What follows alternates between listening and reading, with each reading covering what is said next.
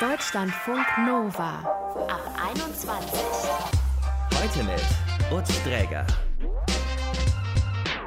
Hallo, heute gehen wir hier einem Gefühl nach. Grusel. Also nicht unbedingt für schwache Nerven hier diese ganze Angelegenheit. Überlegt euch rechtzeitig. Gerade könnt ihr noch abschalten. Drei, zwei, nein?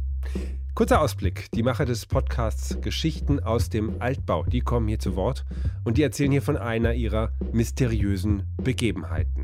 Kleine Kostprobe gefällig? Hunderte Ratten folgten der Blutspur, die aus dem noch nicht ganz leblosen Körper tropfte, der über seinen Schultern hing. Quiekend wimmelten sie durch die Beine des Mannes, in der Hoffnung, sich gleich satt essen zu können. Wir lassen uns hier später noch sehr ausführlich die ganze Geschichte erzählen. Außerdem werden wir hier gleich Kati und Jasmin kennenlernen.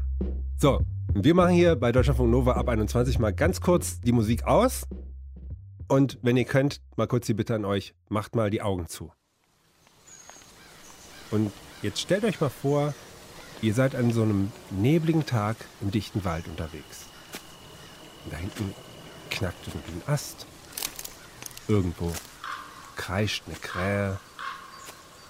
Ein Uhu ruft. Und ihr merkt so, es wird schon langsam dunkel. Dabei dachtet ihr, es dauere noch bis zur Dämmerung. Ist aber nicht so. Wolken ziehen auf und der Mond schiebt sich über den Himmel. Es ist Vollmond. Und wie aus dem Nichts habt ihr auf einmal das Gefühl, ihr müsst euch umdrehen, weil es hat da geknackt und ihr denkt, da ist doch jemand. Aber nein, da ist niemand. Und wieder ein Knacken, irgendwo ganz nah. Und dann dieser kühle Windhauch, der euch fast schon verfolgt. Also ein bisschen das Gefühl, als ob euch jemand dicht in euren Nacken reinatmet.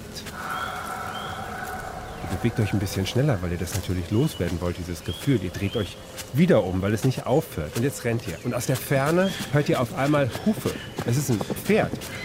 Oder es sind offensichtlich mehrere Pferde. Eine ganze Horde. Der Wald, der regt ja ganz schön die Fantasie an und es gibt viele Geschichten, die sich über die Jahrhunderte aus dem Wald und in dem Wald erzählt wurden. Einige davon kennen Kati und Jasmin. Sie sind beide im Bayerischen Wald aufgewachsen, einer Region in Niederbayern an der Grenze zu Tschechien. Hallo Kati und Jasmin. Hallo. Die Situation, die ich euch gerade geschildert habe, also die im Wald, kommt die einer von euch bekannt vor? Also bekannt jetzt nicht. Ich denke zumindest nicht selbst erlebt, aber wenn man sich so nachts im dunklen Wald bewegt, dass es da mal ganz gruselig werden kann, ich glaube, das kann man sich ganz gut vorstellen. Die Pferde würden vielleicht jetzt noch auf die wilde Jagd so hindeuten, aber das wären dann nicht zwei Pferde wahrscheinlich, sondern eine ganze Jagdgesellschaft. Wilde Jagd müsst ihr, glaube ich, mal ein bisschen erklären. Das kennt wahrscheinlich nicht jeder. Jetzt zu Halloween beginnen ja wieder die Rauhnächte und es heißt, dass ab dem 31. beziehungsweise in der Nacht vom 31. zum 1. November die Untoten wieder auf die Erde kommen und unter anderem auch die wilde Jagd. Und das sind alle Geister aus der Unterwelt, die auf der Erde das Unwesen dann treiben. Okay, okay, okay. Also, Moment, Moment. Rauhnächte, 31. Oktober. Ja, genau, da beginnen die Rauhnächte wieder. Die gehen bis wann?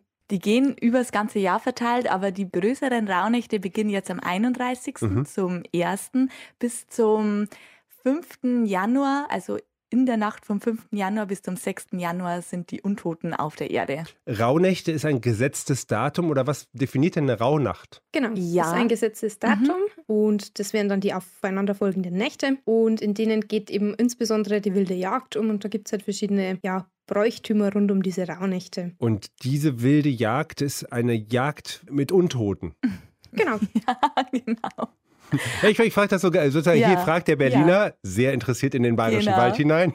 Ich kann mir vorstellen, dass es bei euch tatsächlich, also so wie ihr das mit einer gewissen Natürlichkeit auch erklärt, dass das bei euch einfach ein sehr gelebtes, tradiertes Wissen ist quasi. Ja, es wird auf alle Fälle so weitergegeben.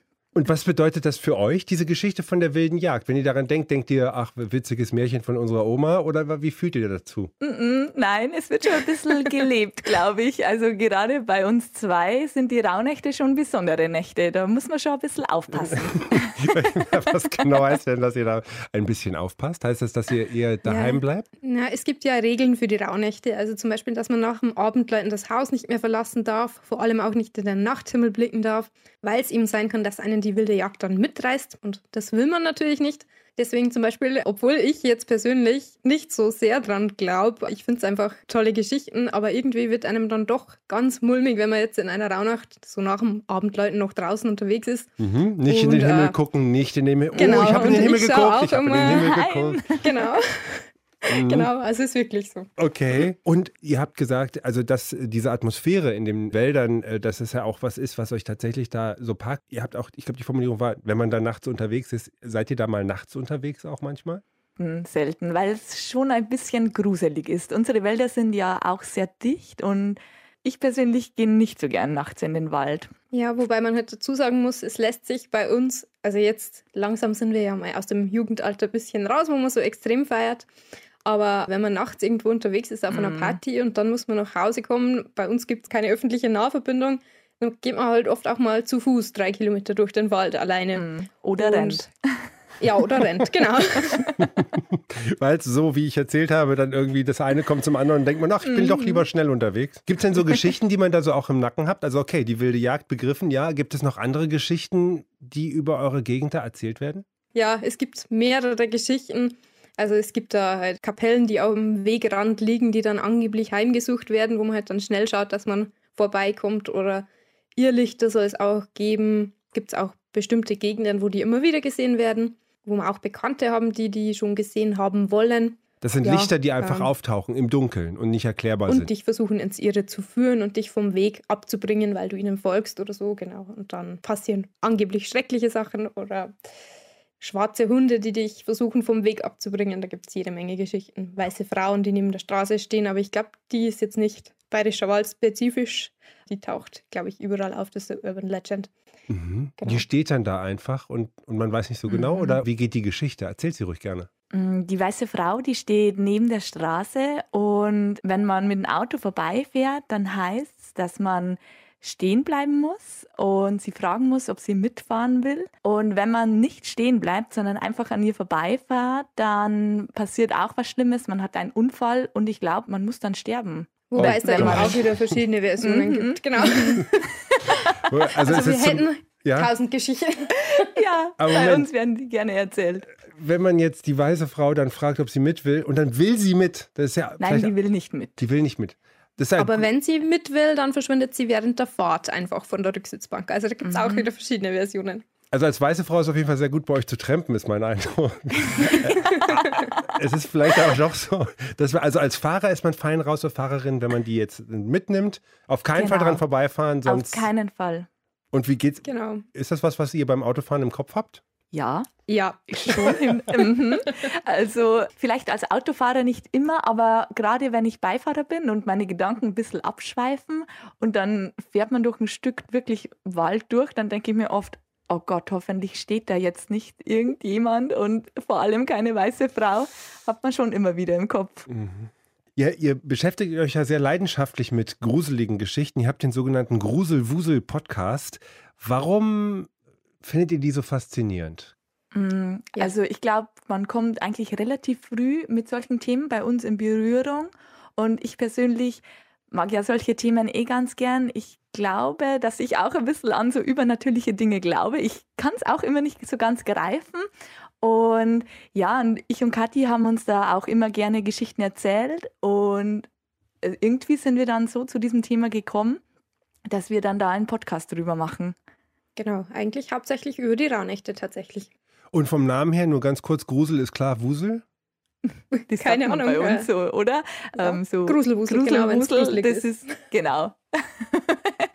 wenn es einfach eine gruselige Geschichte so, ist. Gänsehautgefühl. Es ist, genau. Okay, also das ist sozusagen die äh, emotionale Reaktion. Und was macht euch mehr Spaß? Macht euch mehr Spaß zu gruseln oder wuselig zu werden und euch sozusagen zu empfangen? Beides, würde ich sagen. Obwohl eher wahrscheinlich schaut es zu empfangen. Und macht es euch auch Spaß, euch mit der eigenen Angst vor dem Übernatürlichen zu beschäftigen?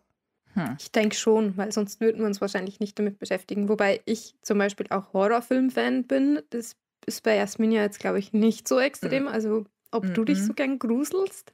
Nein, ähm, weil ich bin schon, also ich habe es eh schon öfters im Podcast erwähnt. Also in Bayern sagt man, ich bin ein kleiner Schisser. Also ich habe schon sehr schnell Angst und grusle mich wirklich schnell.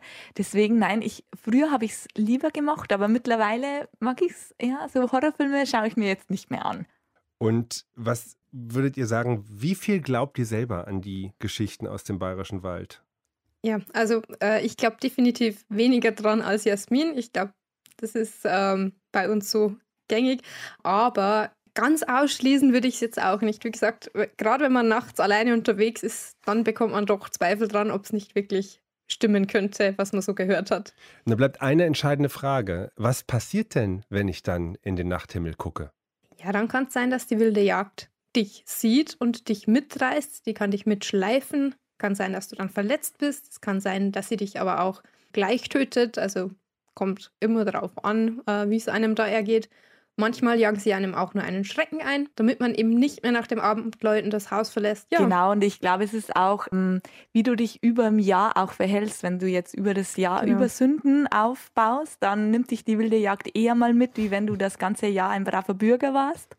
Deswegen kommt die wilde Jagd auch auf die Erde, dass das Gleichgewicht zwischen Gut und Böse wieder gehalten wird. Es klingt genau. aber auch so, als wären diese Stories hilfreich dabei, so ein funktionierendes Dorf beisammen zu halten, wo die Leute ja, nicht mehr nachts durch die Gegend flitzen und, und sich auch sonst einigermaßen im Zaum halten. Ja, also es ist ja. sicherlich viel von der Kirche inspiriert, weil äh, gerade Sünden und ähm, Teufel und solche Geschichten kommen häufig vor. Ihr beiden, ich danke euch recht herzlich. Kathi und Jasmin waren das. Und wenn ihr mehr Gruseliges aus dem Bayerischen Wald und andere Mystery-Geschichten von den beiden hören wollt, dann könnt ihr das ganz einfach. Und zwar bei deren Gruselwusel Podcast. Vielen Dank und kommt gut durch die kommenden Nächte.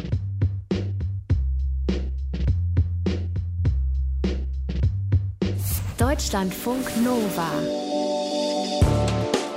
Christoph und Josh, die lieben Horrorgeschichten und sind ständig auf der Suche nach neuen Geschichten, bei denen Menschen auf, naja, mysteriöse Weise verschwinden oder auf eben solche Weise das Leben verlieren. Und weil das nicht reicht, schreiben sie auch ihre eigenen Horror-Stories. Ihre Geschichten, die erfundenen und ausgedachten, erzählen sie dann in ihrem Podcast Geschichten aus dem Altbau und lassen ihre Hörenden dann raten, was davon wahr ist und was nicht. Ich spreche mit Ihnen über Ihre Leidenschaft, sich gruselige Geschichten auszudenken und sich damit überhaupt zu beschäftigen. Und Sie haben uns auch eine Geschichte mitgebracht. Hallo Josh, hallo Christoph. Moin. Hey, moin. Wir wollen euch hier gleich komplett die Bühne überlassen für eine von euch mitgebrachte Geschichte. Nur mal ganz kurz. Warum beschäftigt ihr euch so gerne mit so Mystery-Zeugs? Könnt ihr das erklären oder ist es einfach so? Ähm, ja, wir haben schon als Kinder einfach beide Sachen geguckt, wie Gruselgraue Gänsehaut, Geschichten aus der Gruft und vor allen Dingen natürlich auch, wie man in unserem Podcast ja merkt, X-Faktor, das Unfassbare. Und da ist ja immer schon so eine Mischung gewesen gewesen aus sowas Abenteuerlichem und halt Grusel und auch Horror. Und das zieht sich halt so ein bisschen durch bis heute. Wir gucken auch immer noch gut gerne Horrorfilme und Christoph liest auch super viele mörderische Bücher und sowas. Und das ist halt einfach immer noch so ein Fable von uns. Und dann haben wir irgendwann mal gemerkt, dass es sowas auch im Podcast-Format auf diese Weise so X-Faktor-mäßig gar nicht gibt und haben einfach gemerkt, dass da wir vielleicht unserer, aus unserer geheimen Leidenschaft und Gemeinsamkeit auch, die wir gemerkt haben, halt vielleicht was draus machen können. Und fasziniert euch die Angst oder dieses Gefühl, was da entsteht? Oder ist es vielleicht auch eher so ein Nachdenken darüber, naja, könnte ja schon sein, dass dieser Untote da irgendwie vielleicht da mal aktiv war, weil da sind ja die Beweise so und so. Ja, bei mir ist es so ein bisschen so, ich bin auch tatsächlich super True Crime Fan und habe irgendwie so einen äh, morbiden Fable für auch Serienkiller. Und äh, ja, es klingt irgendwie bescheuert, aber ich, ich kenne mich sehr gut aus in der Serienkiller-Szene. Das lässt sich halt irgendwie auch gut verbinden mit Horror und so. Und wir haben natürlich auch irgendwie viele Geschichten, die wirklich übernatürlich sind, die, sage ich mal, klassische Themen wie Geister und Co. irgendwie bedienen.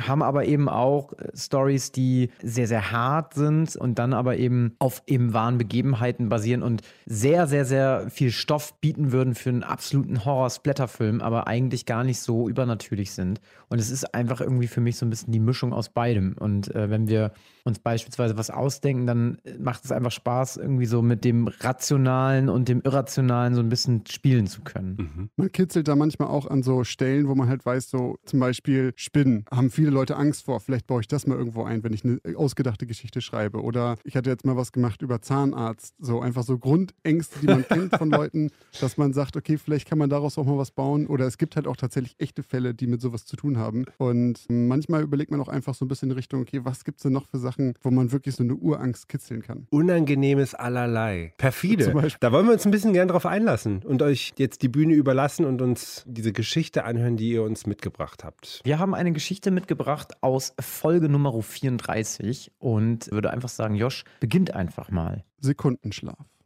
Der Mann zog das Tor zu seinem Revier hinter sich zu und schritt zielstrebig durch die stockfinstere Tunnelanlage unterhalb der Millionenstadt, in der gerade das Nachtleben tobte. Es hatte Jahre gedauert, bis sich die Augen des Mannes an die ewige Schwärze gewöhnt hatten. Der Mann war nicht alleine.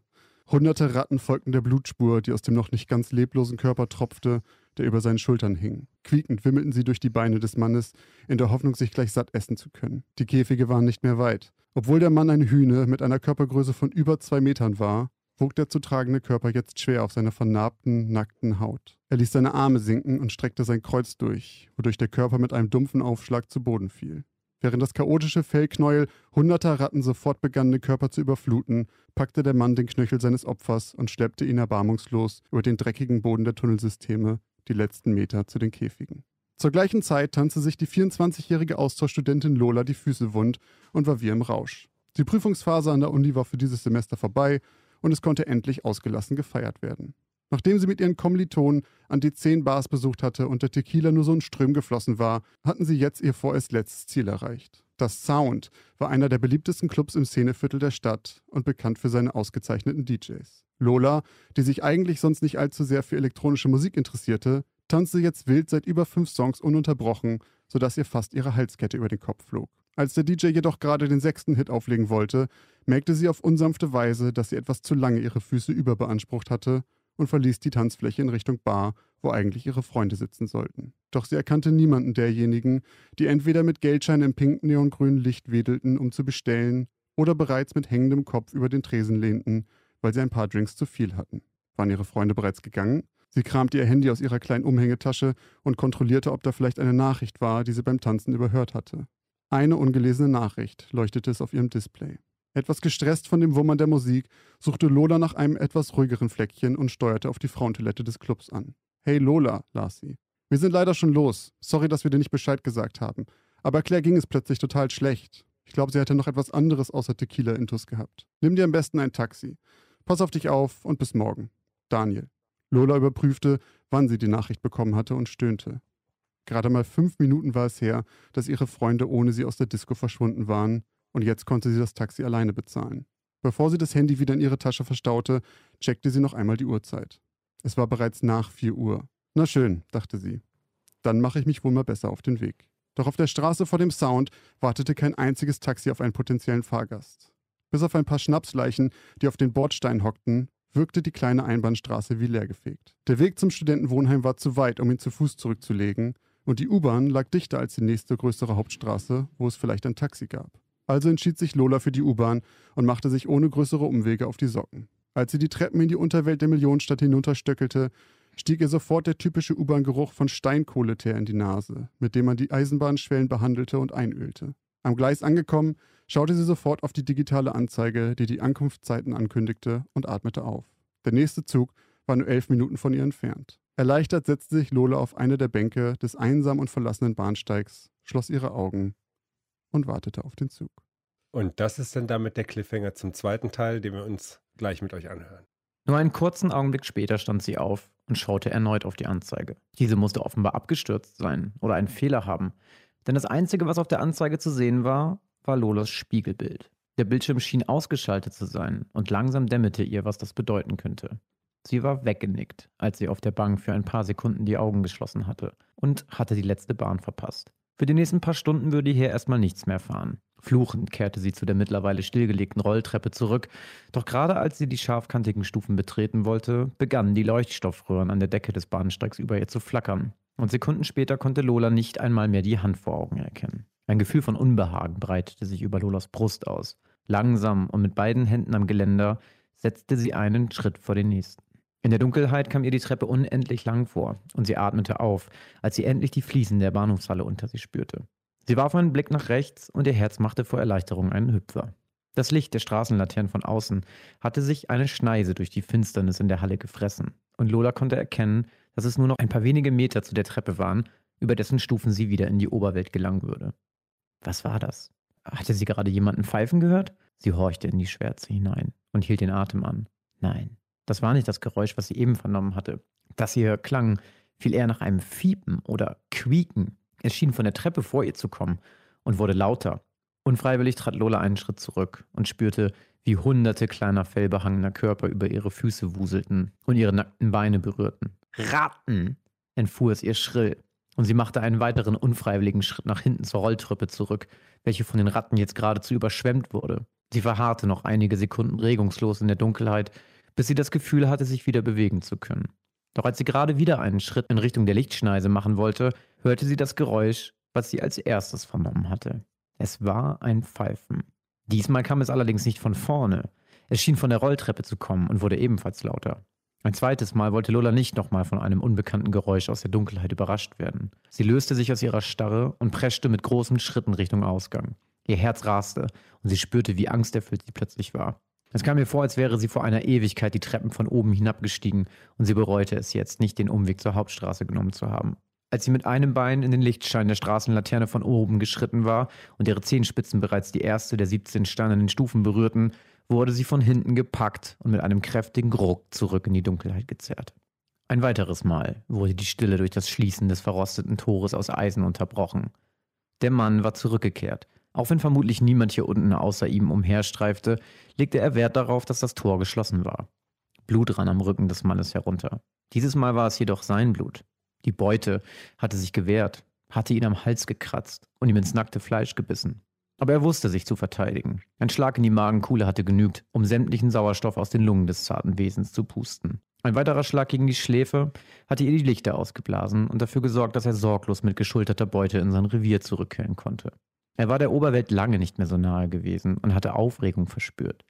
Aufregung und Angst, der Lichtschein, der bedrohlich von oben in seine vertraute Dunkelheit strahlte, hätte ihn fast dazu gebracht, dass er umgekehrt wäre. Sein Pfeifen war ihm vergangen, so sehr hatte er sich gefürchtet. Doch es war alles gut gegangen. Eugene hatte ihm lange kein Zeichen mehr gegeben. Seit Wochen war ihm nichts anderes übrig geblieben, als sich mit Obdachlosen und Rumtreibern zu begnügen, die sich entweder in die Tunnel verliefen oder freiwillig dort kampierten. Ihr Fleisch schmeckte genauso scheußlich, wie es stank. Umso erfreuter war der Mann, als er das kleine rote Lämpchen oberhalb seiner Käfige hatte aufleuchten sehen. Eugenes Zeichen. Mit dem Inhalt der Tasche des zarten Wesens wusste der Hühner nichts anzufangen, doch er war sich sicher, dass er Eugene zufriedenstellen würde. Seine Beute hatte viel von dem Papier bei sich, für das sich Eugene so sehr interessierte. Zufrieden mit der Jagd begann der Hühner erneut zu pfeifen und schleppte Lola immer tiefer in das finstere Labyrinth aus Tunneln und stillgelegten Gleisen, aus dem es kein Entkommen gab. Hektik herrschte auf dem Bahnsteig und zahlreiche Frühaufsteher auf dem Weg zur Arbeit drängten sich im legeren Business-Outfit durch die kleine Bahnhofshalle. Dies war der Zeitpunkt, an dem Eugenes Nachtschicht endete. Der Sicherungskasten der U-Bahn-Station war wieder ordnungsgemäß verschlossen und alle Sicherungen wieder reingedreht. Die Videobänder hatte er wie immer manipuliert, sodass niemand bemerkte, dass gegen 4.30 Uhr für etwa 15 Minuten das Licht an der kompletten U-Bahn-Station ausgeschaltet war. Nachdem er sich am Ausgang des Häuschens des Sicherheitspersonals ausgestempelt hatte, schlenderte er gehend mit den Händen in den Taschen in Richtung der Bahnsteigkante. Grinsend linste er für einen Moment zu der vollbesetzten Bank herüber, auf der vor wenigen Stunden noch die junge Blondine mit Blumenkleid auf ihre Bahn gewartet hatte. Lächelnd hatte er über den Monitor der Sicherheitskameras dabei zugesehen, wie sie eingenickt war und ihre Bahn verpasst hatte. Anschließend hatte er der Kreatur Bescheid gegeben, die Sicherungen rausgedreht und sich zurückgelehnt. So war der Deal. Und jetzt war er gespannt auf seine Belohnung. Eugene ging in die Hocke und lugte um die Ecke in den Tunnel, durch den in wenigen Minuten der nächste Zug einfahren würde. Unter einem roten Backstein schimmerte eine verrostete alte Schüssel. Darin lagen ein Handy, eine Halskette und 35 Euro in 5-Euro-Scheinen. Er steckte alles in seine Hosentasche und verschwand im morgendlichen Gewimmel der Reisenden. Und ich nehme an, Das das, ist das Ende der Geschichte. Vielen Dank, ihr zwei. Ich weiß, dass in eurem Podcast es normalerweise so ist, dass die Frage sich äh, stellt, am Ende einer Geschichte, gibt es einen wahren Kern bei der ganzen Sache? Ist das dieses Mhm. Mal auch so? Würdet ihr diese Frage stellen? Oder habt ihr den gestellt in der Ausgabe 34 eures Podcastes? Selbstverständlich, das ist das Konzept unseres äh, Podcasts. Also die, vor allem wissen wir selbst auch voneinander nie genau, oder was heißt genau, wir wissen nie, was der andere vorbereitet und wir wissen auch nie den Hintergrund desjenigen. Und ich glaube, ich habe in der Folge Josh die Geschichte erzählt, oder? Genau, das war eine Geschichte von Christoph. Das heißt, als ich die das erste Mal gehört habe von ihm, wusste ich auch nicht, ob die echt ist oder nicht. Und er durfte deswegen mitraten. Also ich finde, es klingt eigentlich wie ein perfekt abgesch- in sich geschlossener, eigentlich wie so, ein, wie so ein Film, kann man sich genau vorstellen. Die Frage ist, gibt es einen wahren Kern? Und der wahre Kern wäre ja wahrscheinlich, dass in der Unterwelt einer, einer Metropole jemand da irgendwie äh, so eine Mordreihe begangen hat und äh, vielleicht Ratten auch eine gewisse Rolle spielen. Ich würde gerne sagen, das gibt einen wahren Kern, aber ich glaube, also ehrlich gesagt nicht. Tja, ich, ich würde fast schon sagen, äh, wenn du oder auch äh, die Zuhörenden äh, das erfahren wollen, dann sollten sie sich auf jeden Fall Folge Oh. 35 unseres Podcasts anhören. Aha. Okay, wir, pass auf, wir machen einen Deal. Wer sich das gerne anhören will, der muss jetzt kurz eine Sekunde weghören, weil da sagst du nämlich, ob es wahr ist oder nicht. Und piep. Äh, ja, diese Geschichte hat keinen wahren Kern. Äh, diese Geschichte ist äh, frei erfunden, beziehungsweise orientiert sich tatsächlich auch an einem Film aus dem Jahr 2004. Und zwar an dem Film Creep mit Franka Potente. Und äh, Franka Potente kennt man unter anderem aus dem Film Lola rennt. Deswegen heißt die Protagonistin in dieser Geschichte auch Lola. Diese ganzen Stoffe, mit denen ihr euch beschäftigt, belasten die euch nicht manchmal? Also ich muss mir einen Horrorfilm angucken und dann muss ich irgendwie die, nächsten zwei Jahre meine Schlafzimmertür verriegeln. Äh, aber für euch ist das ja eher so ein täglich Brot dann. Ja, bei mir sind es manchmal so Sachen, also Josh hat da irgendwie ein ganz gutes Talent für, der kann das, haben wir, haben wir auch schon am Anfang kurz besprochen, der schreibt immer auch häufig über so Dinge, die es gibt, also so Urängste, die man hat oder eben auch so Krankheiten, die es gibt. Und mich belasten dann manchmal halt so Sachen wie, wir haben beispielsweise, man hat ja schon mal eine Geschichte über äh, Pa- Schlafparalyse äh, gesprochen. Und das sind so Sachen, die sind so fern von mir und ich weiß im Prinzip nicht, dass es sie gibt. Und dann erfahre ich, dass es sowas gibt. Und dann, dann grusel ich mich dann am Ende dann doch irgendwie vor solchen Sachen, weil wir auch bei dieser Geschichte tatsächlich, glaube ich, mit Abstand am meisten ähm, Nachrichten von unseren Zuhörenden bekommen haben. Äh, wie viele dann tatsächlich darunter irgendwie gelitten haben oder leiden. Und das ist dann teilweise echt ganz schön gruselig und erschreckend, wie viele dann echt von solchen gruseligen Dingen betroffen sind. Also Josh, du eine großartige Freude daran, das ist sozusagen das Spektrum an, an Fiesheiten der Welt zu erweitern durch, durch die akribische Recherche. So kommt es mir vor.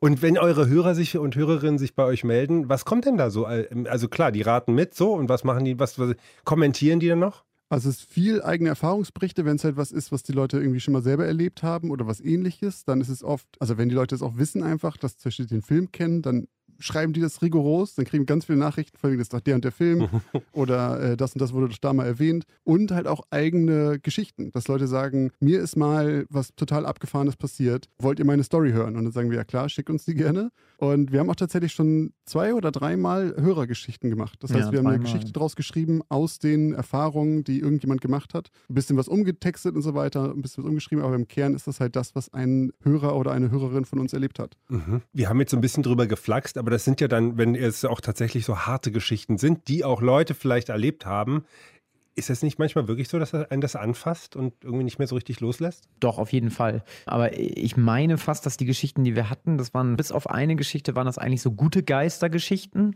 Ähm, Also so, so ein bisschen Schutzengel-mäßig. Und einmal hatten wir wirklich was, da denkt man dann schon, um Gottes Willen. Da bin ich froh, dass mir das noch nicht widerfahren ist. Und also, wie gesagt, wir haben auch schon äh, ganz oft im Podcast gesagt, wir sind relativ rational und glauben eigentlich nicht an klassische Geister- und Spukgeschichten. Josh und Christoph waren das hier, ihr Podcast Geschichten aus dem Altbau. Mein Name ist Utz Träger, das war er. Der Ab 21 Podcast kommt auch ihr gut durch die Nächte. Viel Spaß beim Gruseln oder gegruselt werden, wenn euch sowas liegt. Macht's gut. Ciao.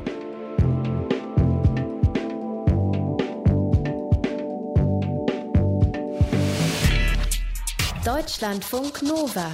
Ab 21. 21. Die Podcasts jederzeit auch auf deutschlandfunknova.de.